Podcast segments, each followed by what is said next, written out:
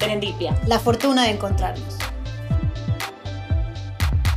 Bienvenidos a un nuevo programa de Serendipia. Soy Irene Ancín.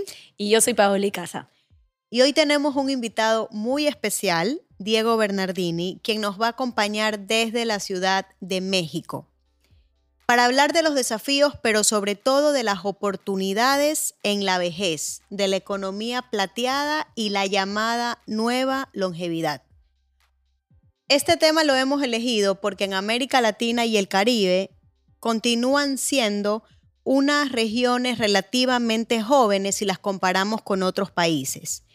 Como promedio en la región, las personas mayores de 60 años representan el 13% de la población, que comparado con Europa o América del Norte es un porcentaje bajo.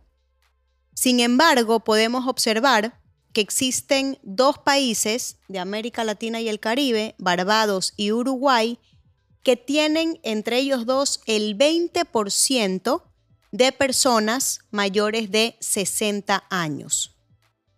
Además, es importante mencionar que en América Latina y el Caribe hay un crecimiento rápido del el envejecimiento.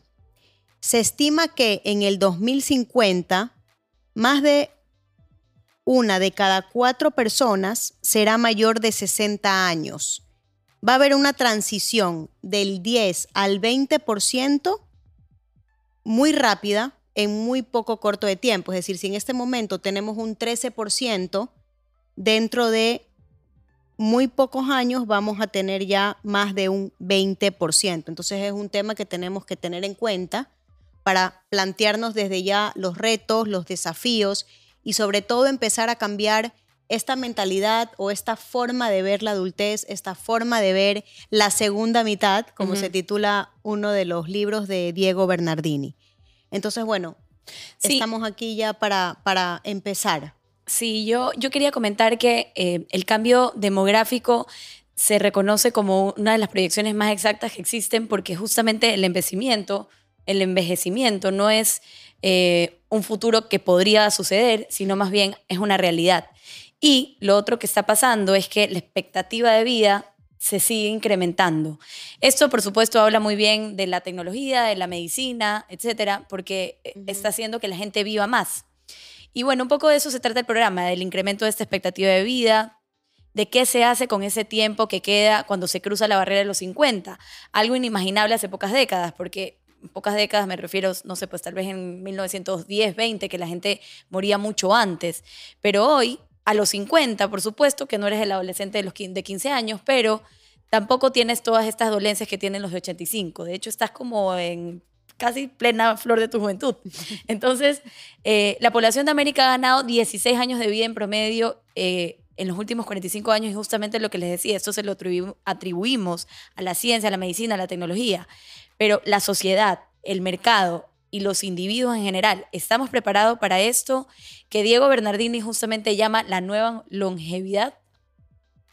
Entonces, un poco de eso vamos a conversar con él. Y tenemos el gustazo eh, de compartir hoy día el programa con Diego, que es, bueno, además de un referente en, esta área, en este campo, que tiene una muy extensa eh, trayectoria, es un hombre al que le gusta compartir y es algo que es necesario destacar, ¿no? Es, un, es un referente humilde. Y en Serendipia siempre rendimos homenaje a los líderes humildes y a los referentes humildes porque al final así podemos construir y avanzar como sociedades.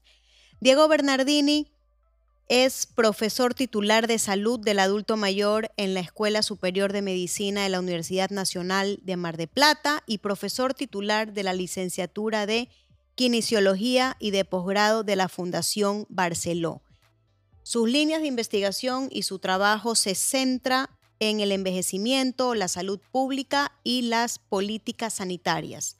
Además, colabora con revistas y con portales en distintas partes del mundo y además, bueno, Diego, uno tiene que preguntarle siempre dónde estás para, para ver a qué hora podemos hablar, porque puede estar en España, puede estar en Portugal, en México, en Argentina o en algún país escandinavo. Así que es un honor, un honor tener a Diego hoy día, ¿no? Diego además, bueno, ha participado como orador en charlas TED, tiene dos libros, eh, que esto no podemos dejar de, de mencionarlo. El primero es De Vuelta y su segundo libro es La Segunda Mitad. Nos encantan los títulos porque evoca y nos invita ya a este, a este nuevo paradigma y a cambiar de, de, visión, ¿no? Gracias, gracias Diego por acompañarnos esta tarde. Sí, muchísimas gracias por estar con nosotras. Entonces, bueno, empecemos tal vez eh, esta, esta conversación. Eh, Diego, primero que nada, ¿a qué le llamas tú la nueva longevidad? ¿Y cómo es distinta de la vieja o de la que estábamos acostumbrados a escuchar? ¿O cómo, cómo es?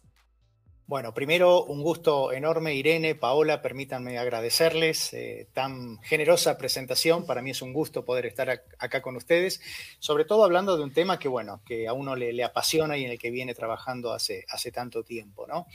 Yo creo, Paola, respondiendo un poco a tu pregunta, que claramente estamos viviendo una época de transformación, ¿no? Una transformación que tiene que ver con sucesos quizás inesperados, como, como la pandemia, de la cual estamos saliendo, pero también con procesos que estamos viendo ya desde hace un tiempo, como la inteligencia artificial, el big data, la tecnología, y al mismo tiempo acompañado por otro tipo de fenómenos que podemos hablar quizás del, cambio climático, pero yo quisiera detenerme, vos lo mencionaste muy bien, tenemos los números y dentro de esos condicionantes que están de alguna manera eh, influyendo en esta transformación del siglo XXI está el proceso de envejecimiento demográfico. Y aquí la diferencia que tenemos es que tenemos números, o sea, no sabemos cuánto va a alterar el cambio climático, si va a ser medio grado, uno o dos grados. En cambio, en el caso de las personas mayores, sí.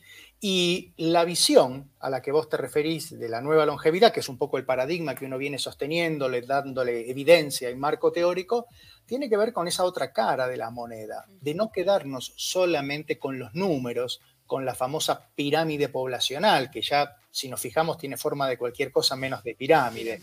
Estamos viendo aspectos que tienen que ver con la calidad de vida, con, si se quiere, una, un matiz cualitativo. Y esto tiene que ver con darle fundamento a esa nueva longevidad. No solo es un número, sino que son formas de vida, son roles, son intensidades, son proyectos y planes, son personas mayores que hoy de alguna manera deciden elegir seguramente muy diferente en su mayoría a cómo vivieron sus padres, sus abuelos, las generaciones que nos precedieron. Es como yo me gusta sintetizar este tema de la nueva longevidad, es una oportunidad, porque estamos viviendo más y si decimos que estamos viviendo más tiempo y viviendo diferentes, son ah, posibilidades de ser más felices y oportunidades de hacer lo que nos gusta.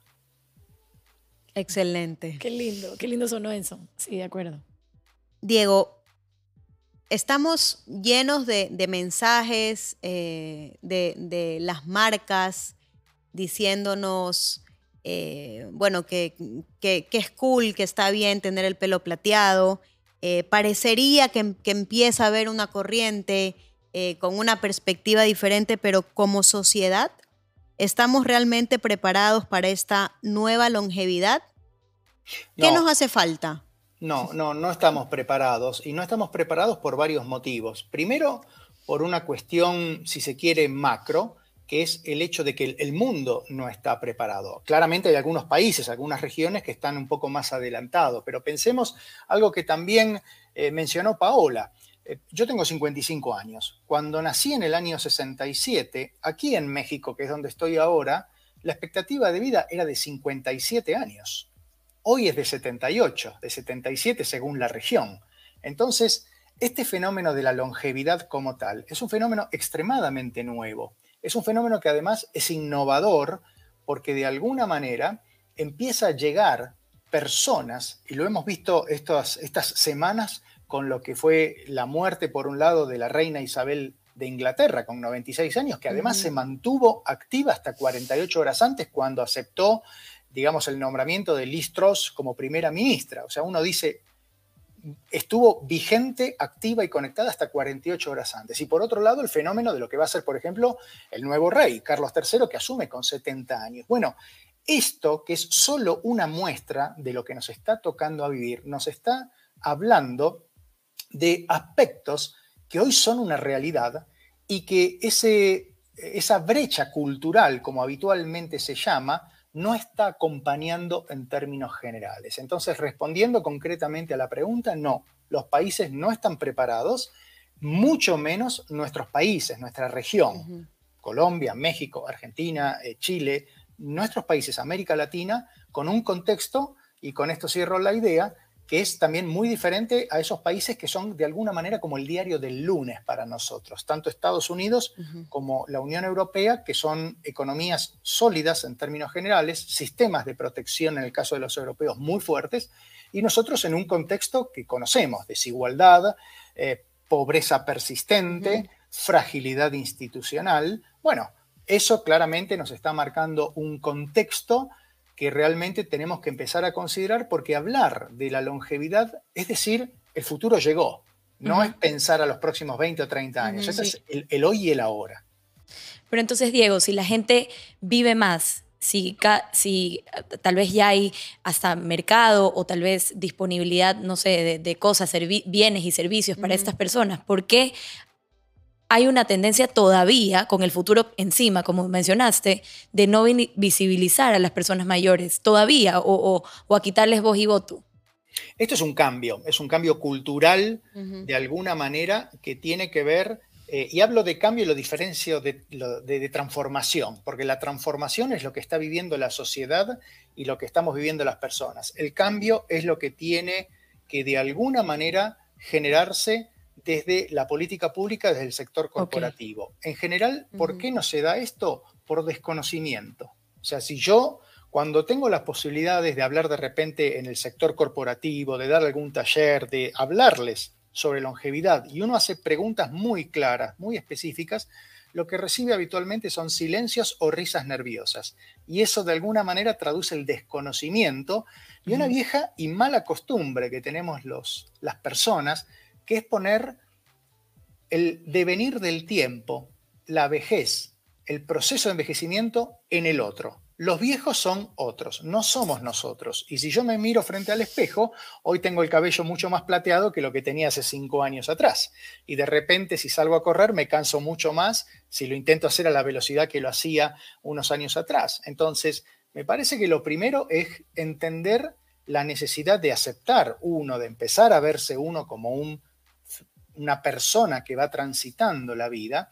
Y lo otro es conocer. Para conocer, bueno, estamos, si se quiere, los expertos, para mostrarles las investigaciones que nos muestran y cómo determinadas capacidades y atributos de las personas mejoran. Y te lo voy a sintetizar en esto.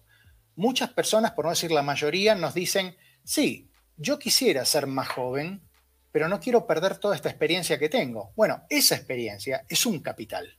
Y ese capital, capital humano, como se le dice ahora en recursos humanos, es lo que tiene que empezar a ver eh, el sector corporativo, es lo que tiene que empezar a ver el gobierno, es lo que tiene que empezar a ver la sociedad para darles más oportunidades a los que ya atravesamos la barrera de los 50, al día de mañana seremos personas mayores y queremos seguir contribuyendo a la sociedad. De hecho, nosotras tenemos un, uno de nuestros programas fue centrado en hablar de las organizaciones multigeneracionales, porque a día de hoy en las organizaciones conviven hasta cuatro generaciones y es necesario entender, comprender eh, el manejo, ¿no? Cómo trabajar con, distintos públicos, si lo queremos llamar así, o con distintos tipos de colaboradores que están en etapas de vida diferentes, por tanto tienen necesidades diferentes y motivaciones diferentes. Y, en el, caso de las primeras generaciones, o sea, digamos, las mayores, obviamente aportan con la experiencia. Y, es, y eso es obviamente muy enriquecedor para la organización. E, este punto que ustedes están tocando es fundamental. Ya hay declaraciones de la CEO de PepsiCo y de McDonald's diciendo que para ellos es un reto este age management, esta gestión ah, de distintas generaciones. Y te doy dos datos interesantes. Primero, cada vez tenemos más investigaciones, más evidencias que los grupos, los equipos de colaboradores intergeneracionales tienen un valor agregado, le suman valor y realmente tienen mejores resultados. Y la otra es un estudio muy interesante que hizo McDonald's, donde los clientes eh, de alguna manera se sintieron más cómodos y preferían colaboradores, empleados mayores de edad que jovencitos o jovencitas. Y eso es una muestra un poco de estos atributos. O sea, hoy sabemos que, por ejemplo, la fidelización hacia la organización aumenta en el colaborador con experiencia. Sabemos que hay menos ausentismo, sabemos que hay más capacidad de trabajo en equipo. Bueno, todo esto suma valor a, no, ni siquiera al sector corporativo, esto suma valor a la sociedad, a la comunidad, y esto es lo que tenemos que entender. Excelente punto. De hecho, teníamos una, una pregunta más adelante que, que, si tenemos tiempo volveremos a plantear en relación a, las organizaciones, ¿no? A esta nueva longevidad, porque en, una de nuestras conversaciones hace unos meses eh, decíamos que las palabras crean realidades. Entonces, cuando hablamos de envejecimiento, ancianos, envejecimiento, ancianos, al final eh, no sé si, si cambiamos mucho la realidad o la, concepción. La nueva longevidad también es un concepto que me encanta, un término que me parece que, agrega valor y un cambio, ¿no? Entonces, eh, teniendo en cuenta eso, saber por qué la segunda mitad.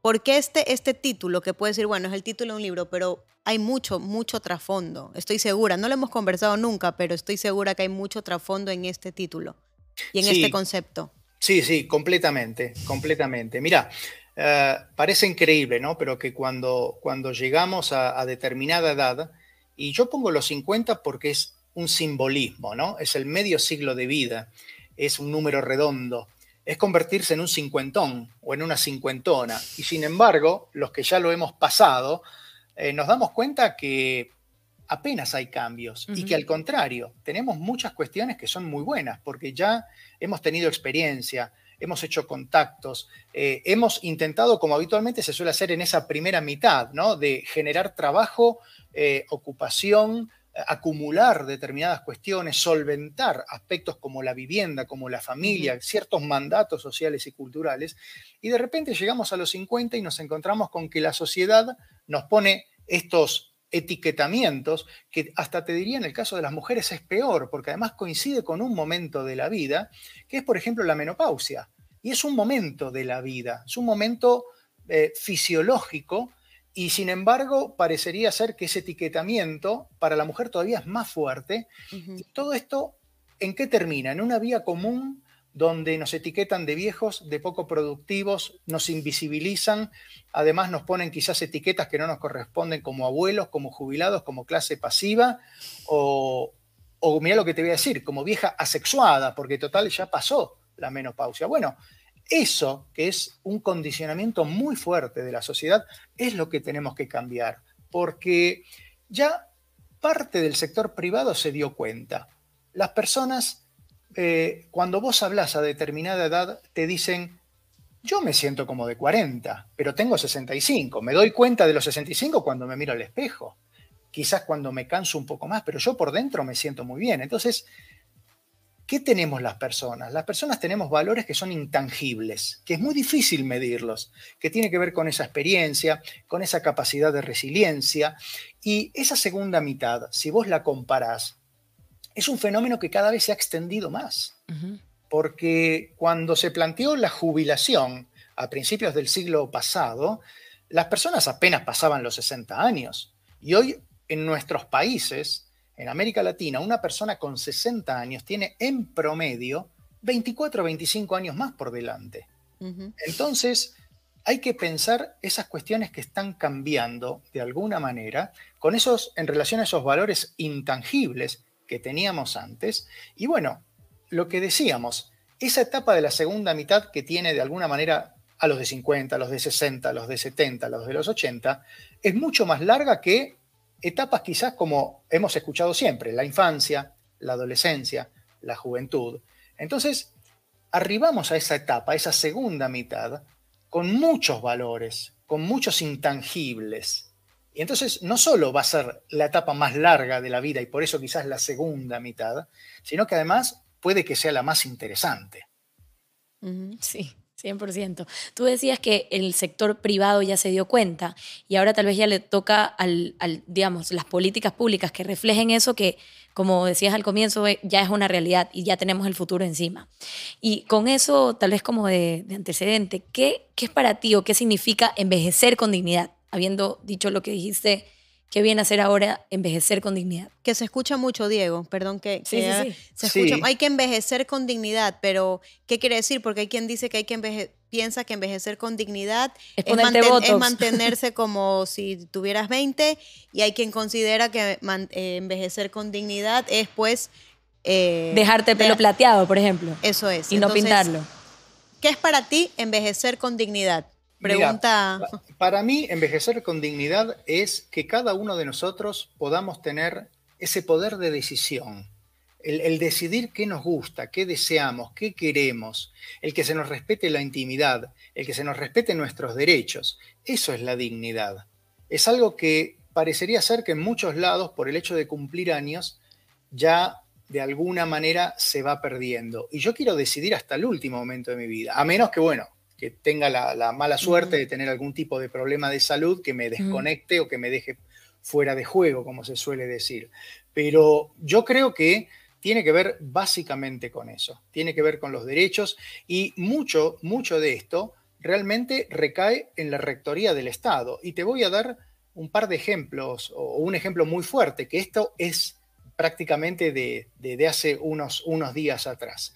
el, nuevo gobierno de Colombia por ejemplo, al poquito tiempo ya de asumir, va a ratificar un instrumento jurídico muy importante, que es la Convención Internacional por los Derechos Humanos de las Personas Mayores. Un instrumento que se originó en la Organización de Estados Americanos, que también con el apoyo de países como Chile, Argentina, Brasil en un primer momento, y que al día de hoy, de los veintitantos países de nuestra región, solamente siete han ratificado. Entonces vos fíjate algo, un nuevo gobierno apenas al tiempo de asumir ratifica esto. Entonces, bueno, me parece que ahí está el, el, el, ejemplo a seguir.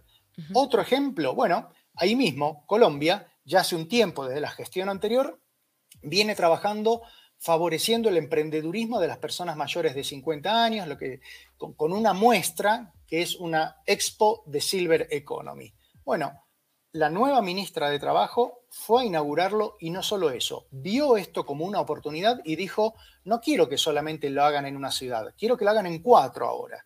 Así que justamente el otro día mis colegas colombianos me estaban llamando porque me dicen, Diego, tenemos este desafío, necesitamos empujarlo. Bueno, me parece que son ejemplos interesantes. Y te doy para cerrar otro ejemplo del sector privado.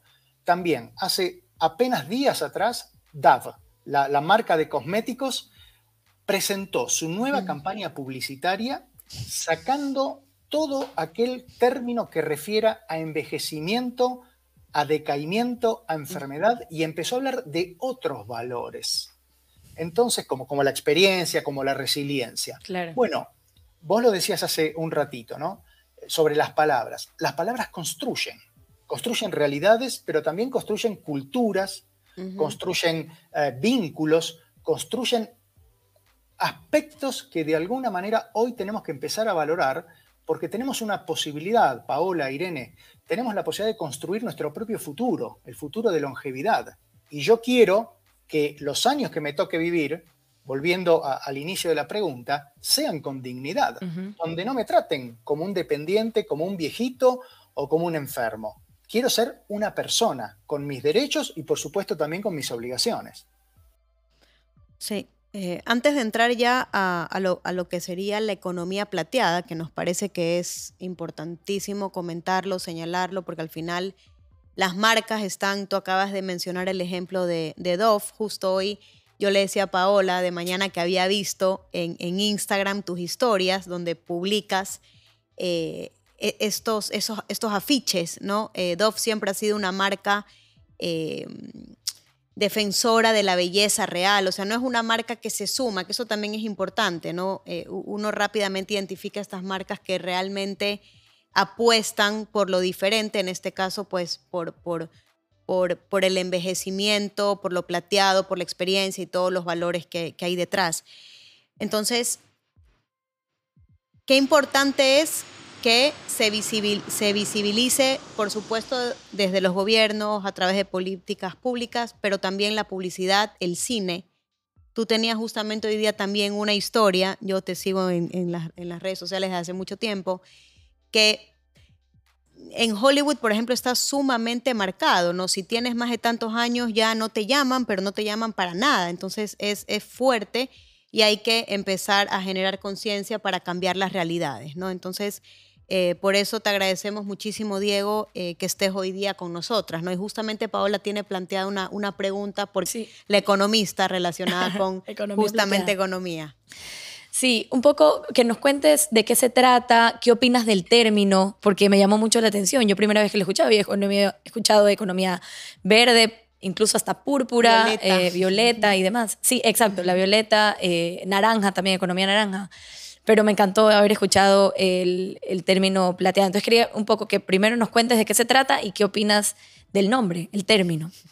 Mira, es muy interesante. Lo primero es, eh, la realidad es que es algo totalmente nuevo e innovador. El primer documento, si se quiere, que conceptualiza el término de economía plateada surge de la Unión Europea en el año 2015. Así que fíjate que estamos hablando de algo muy nuevo. A mí, sin embargo, la realidad es que me gusta hablar de economía de la longevidad. Porque eh, si bien la conceptualización, como lo da la Unión Europea, habla de todo aquel movimiento económico, servicios, demandas y, y digamos, beneficios directos como indirectos de todo lo que tiene que ver con los mayores de 50 años, la economía plateada corre, a mi entender y como vista personal, en el, riesgo de entrar o de caer en una simplificación. ¿Por qué digo esto? Y porque hay varios aspectos. A partir de los 50, si es que tomamos los 50, y abro un paréntesis, interesante porque, por ejemplo, el Banco Interamericano de Desarrollo habla después de los 60 y algunas publicaciones hablan después de los 65, o sea que tampoco hay un consenso en este sentido, aunque en general economía eh, plateada, si se quiere, se habla después de los 50 porque también corresponde a un concepto que a mí mucho no me gusta, que es el de seniors en Estados Unidos.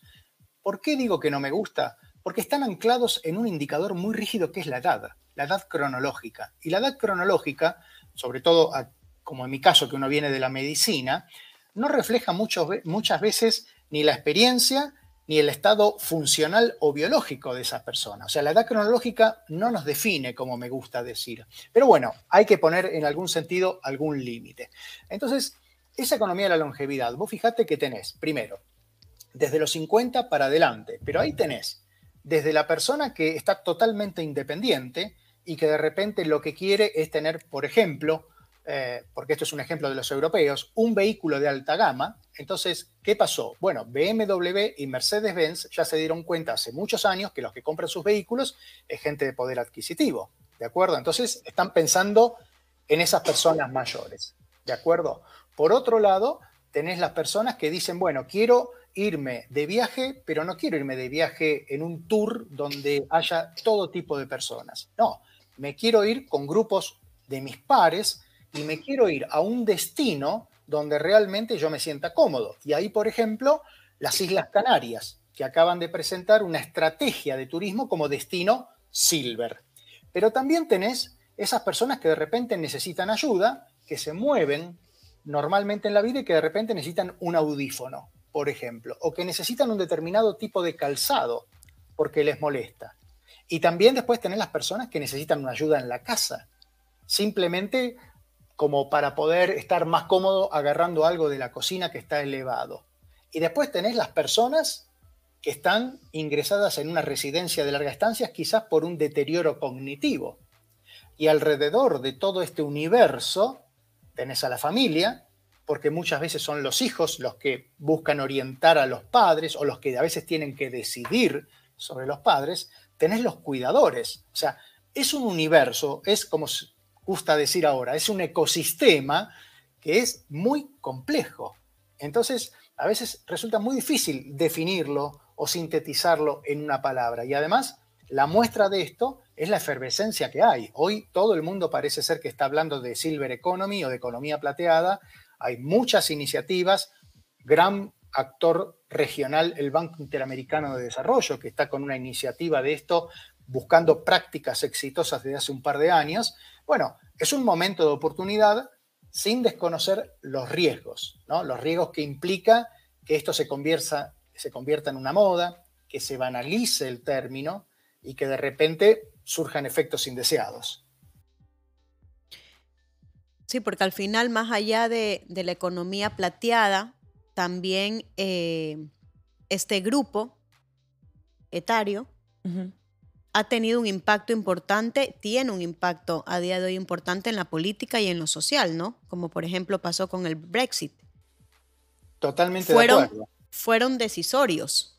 O sea, al final ellos decidieron prácticamente o en, gran medida el futuro de, de ese estado, ¿no? Sí, sí, efectivamente, cada vez empieza a haber más evidencia.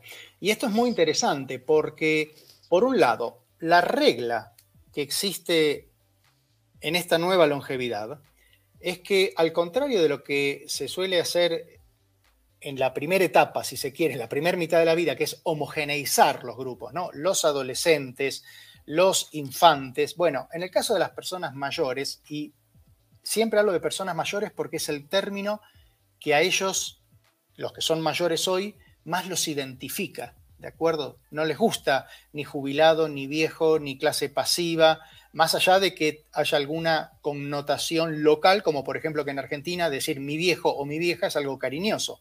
Pero el término con el que más se sienten identificados es personas mayores. Y en este grupo de las personas mayores, como digo, la regla es la diversidad es una construcción a, a diario de diferencia.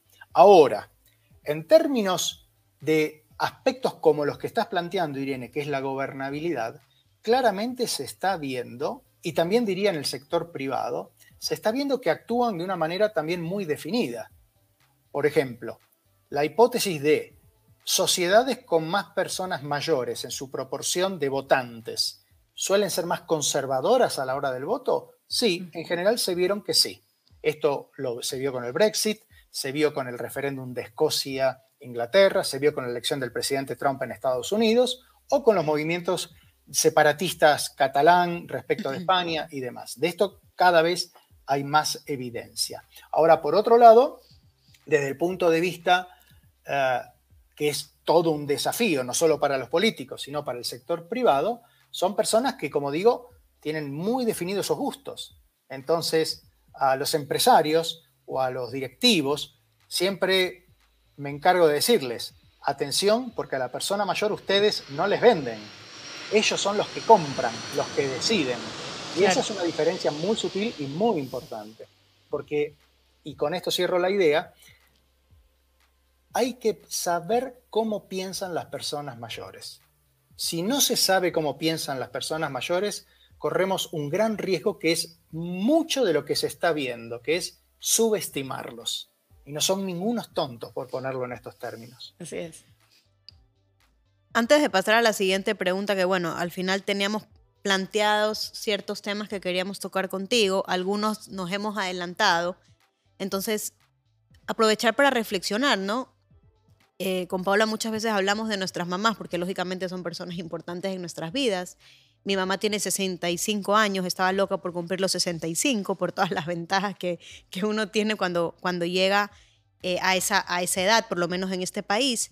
Y es una mujer sumamente activa, o sea, son mujeres que están, yo te puedo decir, en la flor de la vida, eh, que están estupendas y con alguna dolencia como yo, eh, teniendo la mitad de la edad, pero activas, con ganas, eh, con proyectos, con retos, con sueños. Entonces, me parece que es muy importante rescatar lo que tú has dicho, que es no podemos meter, aunque todos son adultos mayores o mayores, hay subgrupos dentro de esta categoría. Entonces, es importante que se maneje o se intente trabajar de esa forma, ¿no? Porque si no, al final estamos cometiendo un error.